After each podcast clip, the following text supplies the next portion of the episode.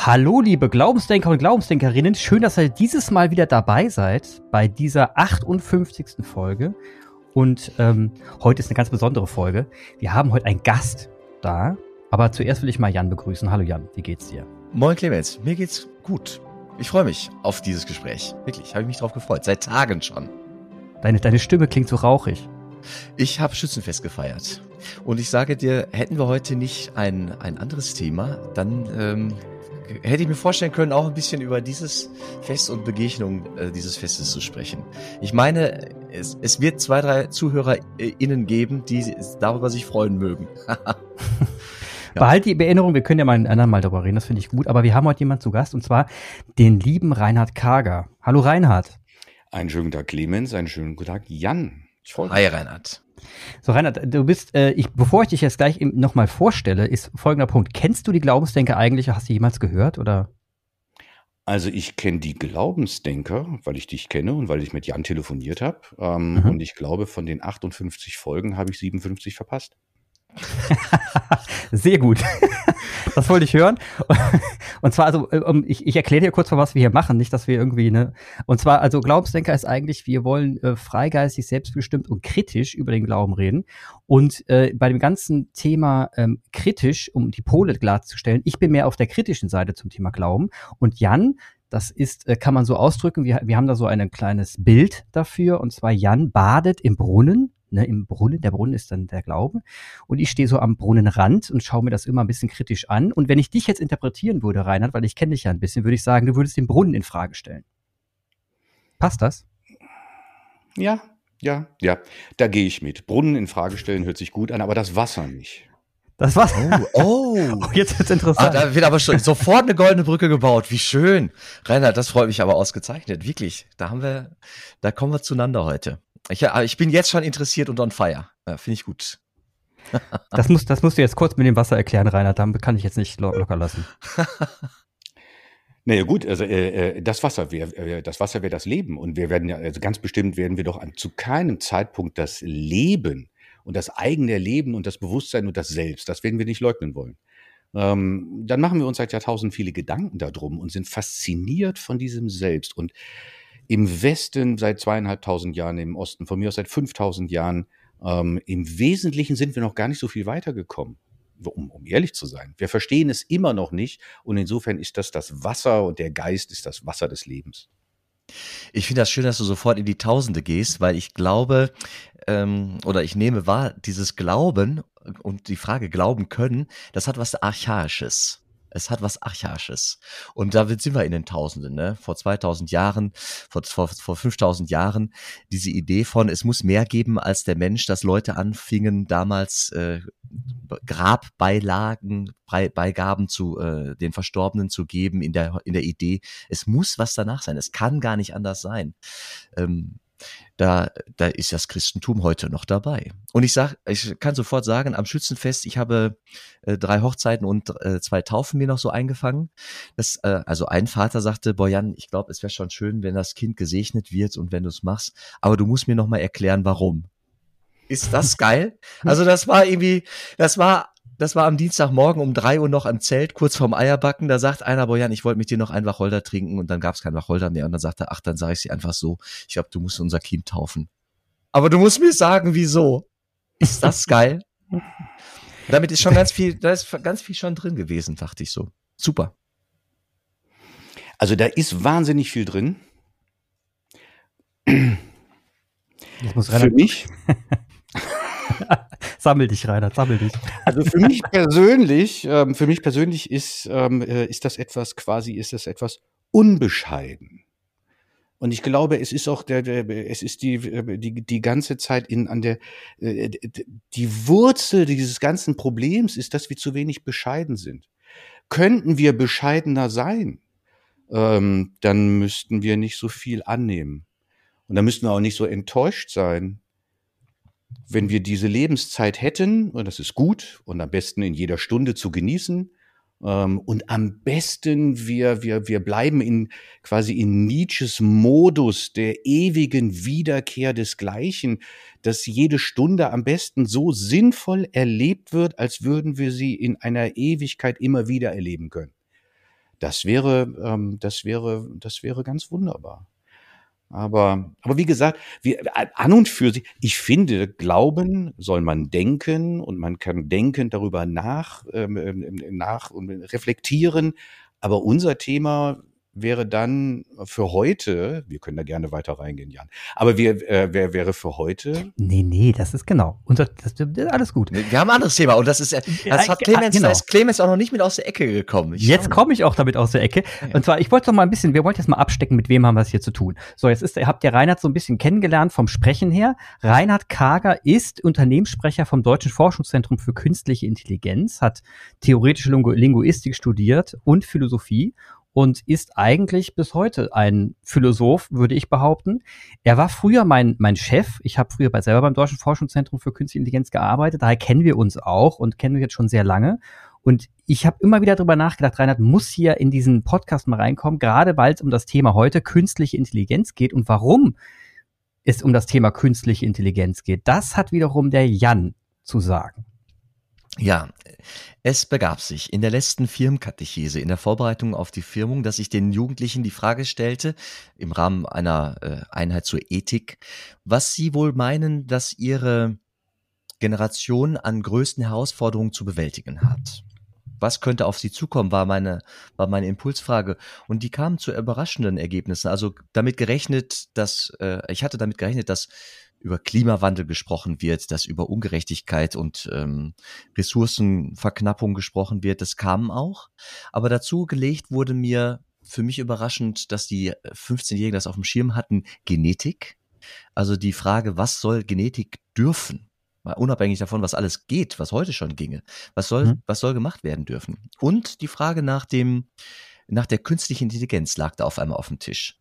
Und äh, das hat mich überrascht, dass die 15-Jährigen heute, also es war ist eine heterogene Gruppe von den 100 Leuten, von den 100, äh, von den 200 Leuten, die sich zur Firmung, ähm, die wir angeschrieben haben, sind 100 haben mitgemacht bei dieser Katechese. Der, der Anteil der Leute, die so Richtung Abitur gehen, ist etwas größer gewesen als die anderen. Trotzdem meine ich, ist es eine heterogene Gang gewesen. Und in dieser Heterogenität äh, kamen halt diese Themen. Und das hat mich überrascht. Damit hatte ich nicht gerechnet. Künstliche Intelligenz als ethisches Problemfeld.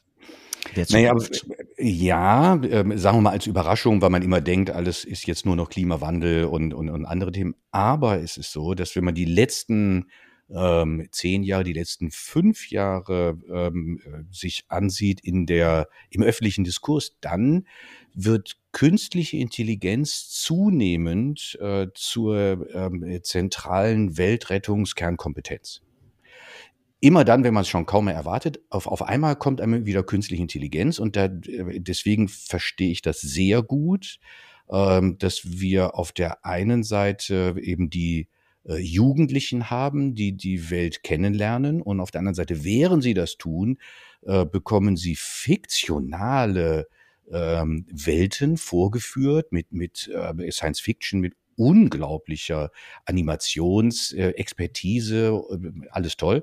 Und dann bekommen sie äh, aus den quasi aus den Wirtschaftsnachrichten, die sie mehr oder minder nicht, aber vielleicht ein bisschen schon wahrnehmen, immer wieder diesen Eindruck, Künstliche Intelligenz, ähm, äh, daran arbeitet man, daran arbeitet man seit Jahrzehnten und irgendwie wäre das doch jetzt in einem tollen Zustand, auf alle Fälle in einem sehr viel besseren Zustand. Und dann sieht man sowas wie iRobot und da hat man die Roboter, äh, die quasi menschenähnlich sich bewegen, menschenähnlich sprechen und möglicherweise, und das ist die große Frage, die selbstverständlich Jugendliche haben, aber auch viele andere, entwickeln diese Roboter einen eigenen Willen. Und wenn das so wäre, in welcher Welt wären wir dann? Und wie ist dann die eigentlich noch die Rolle des Menschen? Und wieso ist eigentlich, wenn die Maschinen ähm, mehr oder minder menschenähnliche Fähigkeiten haben, warum genau soll der Mensch dann noch die Krone der Schöpfung sein? Und an der Stelle wird es tatsächlich auch wieder kirchlich, beziehungsweise äh, spirituell, ne? Auf jeden Fall. Naja, auf alle Fälle wollen wir mal so sagen, äh, wären wir hier in einem äh, im, textuell in einem Gegensatz zu Annahmen, äh, die die christliche Kirche, von mir aus mhm. die abrahamitischen Religionen, seit langer Zeit äh, formulieren. Ja. Und jetzt, und jetzt, also künstliche Intelligenz, du hast jetzt mal kurz einen Abriss gemacht von, von iRobot und, und das, was eigentlich jedem immer in den Sinn kommt, Terminator und äh, alle schlauen Systeme, die da draußen so sind und die Welt erobern. Aber fangen wir doch nochmal am Boden an. Ähm, reden wir doch nochmal über das Thema an sich künstliche Intelligenz, weil ich glaube, wir brauchen hier trotzdem mal ein bisschen Definition und äh, wir müssen mal kurz klären, was ist der Begriff, was für Unterschiede gibt es in den verschiedenen Arten von künstlicher Intelligenz, sodass wir da auch mal einordnen können, ob sowas wie iRobot eigentlich ein Hirngespinst ist oder ob es in die Richtung geht. Also, künstliche Intelligenz. Reinhard, ich weiß, du hast ein fantastisch, eine fantastische Definition dafür. Künstliche Intelligenz ist die Digitalisierung menschlicher Wissensfähigkeiten. Punkt.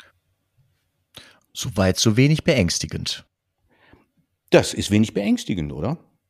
Ja. Äh, wir können später noch mal überlegen, ob es irgendwie mehr ist. Aber wenn wir erstmal bei dieser Definition bleiben, künstliche Intelligenz als Digitalisierung menschlicher Wissensfähigkeiten, dann haben wir, na gut, wir haben die Digitalisierung, das sind wohl Maschinen, wir haben die menschlichen, menschliche Fähigkeiten, damit haben wir den Menschen, damit wird es kompliziert.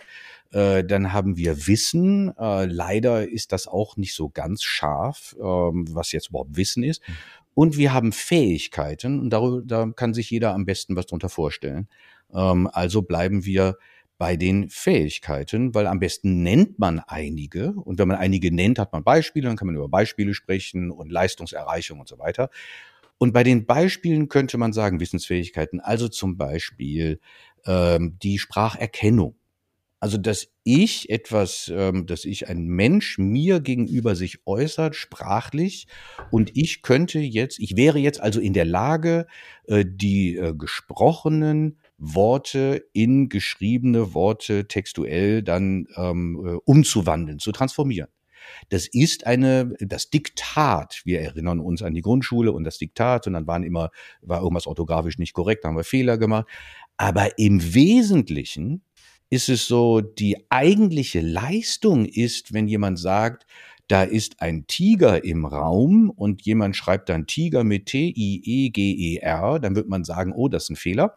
Ähm, aber es ist eine irrsinnige Leistung, selbst wenn es orthografisch nicht korrekt ist. Es ist eine wahnsinnige Leistung, die akustischen Signale, die kommen, umzuwandeln in eine andere Modalität, nämlich in, den, in das Textuelle. Und dafür braucht man Wissen. Das geht nicht intuitiv, das geht nur dadurch, dass man es gelernt hat. Also ist es eine Fähigkeit, eine Wissensfähigkeit. Wenn also Spracherkennung genau das macht und als Diktiersystem dann eingesetzt werden kann, dann haben wir A eine Vorstellung von der Leistung und B eine Vorstellung von der Anwendung. Und das ist eben eine Fähigkeit. Das Problem, was es an dieser Stelle immer gibt, ist, dass wir ähm, zu schnell sind, und letztendlich auch tatsächlich in unserer Wertschätzung der menschlichen Fähigkeiten manchmal ähm, ähm nicht weit genug kommen ähm, ähm, und, und wirkliche Hürden überspringen, weil wir tun immer so, ähm, äh, oft lese ich das, dass äh, wenn man dann sagt Spracherkennung und dann Spracherkennung und dann steht das da und dann kommt irgendwie plötzlich so was rein wie äh, dass, dass, dass der Rechner äh, das verstanden hat, was mhm. die Person sagte. Und jetzt würde man, ja, nun, das ist in einem, in einem relevanten Sinne, äh, beziehungsweise in einer Bedeutung von verstehen, also als hören, hast du mich verstanden? Ja, ich habe dich gehört. Okay, ist das richtig? In dem relevanten Sinne von verstehen, dass man ausgehend von den, äh, von den sprachlichen Lauten und dann dieser Zeichenkette, den Wörtern, dass man die Welt nachbaut, die wohl äh, der Sprecher ähm, äh, ausdrücken wollte oder die Welt sich die er ausdrücken wollte mit diesen Wörtern. Diese relevante ähm, äh, Lesart von Verstehen leistet ein Computer eben gerade nicht. Das Verstehen von Sprache im Sinne von Textverständnis ist eine ganz andere Wissensfähigkeit, und da wiederum muss man sagen, äh, wenn man wenn, wenn wir davon ausgehen, dass ein Diktiersystem, also Spracherkennung, durchaus Werte erreicht von 99 Prozent, ja, also nur ein Wort von 100 gesprochenen Worten äh, wäre dann falsch erkannt, ähm, dann ist das eine super Sache. Reicht nicht ganz aus, weil manchmal reicht ja auch ein ne, ein falsches, falsch erkanntes Wort aus, um eine ganze Aussage äh, in ihr Gegenteil zu verwandeln. Aber ähm, beim Text verstehen, ja, da sind wir weit von den 99 Prozent entfernt. Wo sind wir denn da? Das ist ähm, äh, da wiederum würde man sagen, mh, das ist ja interessant. Wo sind wir da? Da würde man aber, äh, da, da muss man jetzt, so, so schwer es auch ist, da muss man ehrlich sein, weil Text verstehen ist eben gerade nicht quantitativ. Es ist qualitativ. Wenn man, also wenn man sagen würde, ich habe jetzt 82 Prozent ähm, äh, äh, verstanden von dem, was der, äh, was der Lehrer gesagt hat, ja, dann wird man sagen, ja, okay, 82 Prozent. Ähm, und welche 82 Prozent? Jetzt die wichtigen oder die weniger wichtigen? Ja? Ähm, äh, um was geht es denn eigentlich bei diesem, äh, bei dem, was der Lehrer gesagt hat? Äh, und dann wird man sagen, ja, das ist äh, alles Mögliche. Und dann, ähm, ja, okay. Aber, äh, und was ist jetzt also der Unterschied zwischen geraden und ungeraden Zahlen genau? Ja, nee, das weiß ich nicht. Aber ich habe viel von dem Rest verstanden. Ja. Äh, also äh, muss man da wirklich diese Fähigkeiten unterscheiden. Und man muss sagen, dass genau diese zweite Fähigkeit des Verstehens, dass wir die, äh, dass sie technisch heute nicht wirklich nachgebaut werden kann und dass sie äh, für Menschen die große Faszination und eine unglaubliche Befriedigung darstellt und das, was uns letztendlich zu Menschen macht. Und äh, ich, ja, ich, an der Stelle bin ich auch gelassen. Ähm, die vier Seiten einer Nachricht, ne, Watzlawick, die muss man ja, also es ist ja auch, auch Menschen müssen ja erstmal das Verstehen ler le lernen. Und de denken wir mal an verschiedene Kulturhintergründe. Äh, was gibt es für einen Culture Clash allein in meiner Nachbarschaft, wenn verschiedene Kulturen aufeinandertreffen und dann wird ein Satz gesagt und viele Leute hören diesen Satz aber völlig unterschiedlich äh, und verstehen, was sie gehört haben, völlig unterschiedlich. Und das ist ein Lernen, da kommt man ja nie an ein Ende. Also selbst der Mensch, also ich komme damit nicht an ein Ende. Also man äh, sagen wir mal so, es gibt da ähm, es gibt da kein Ende.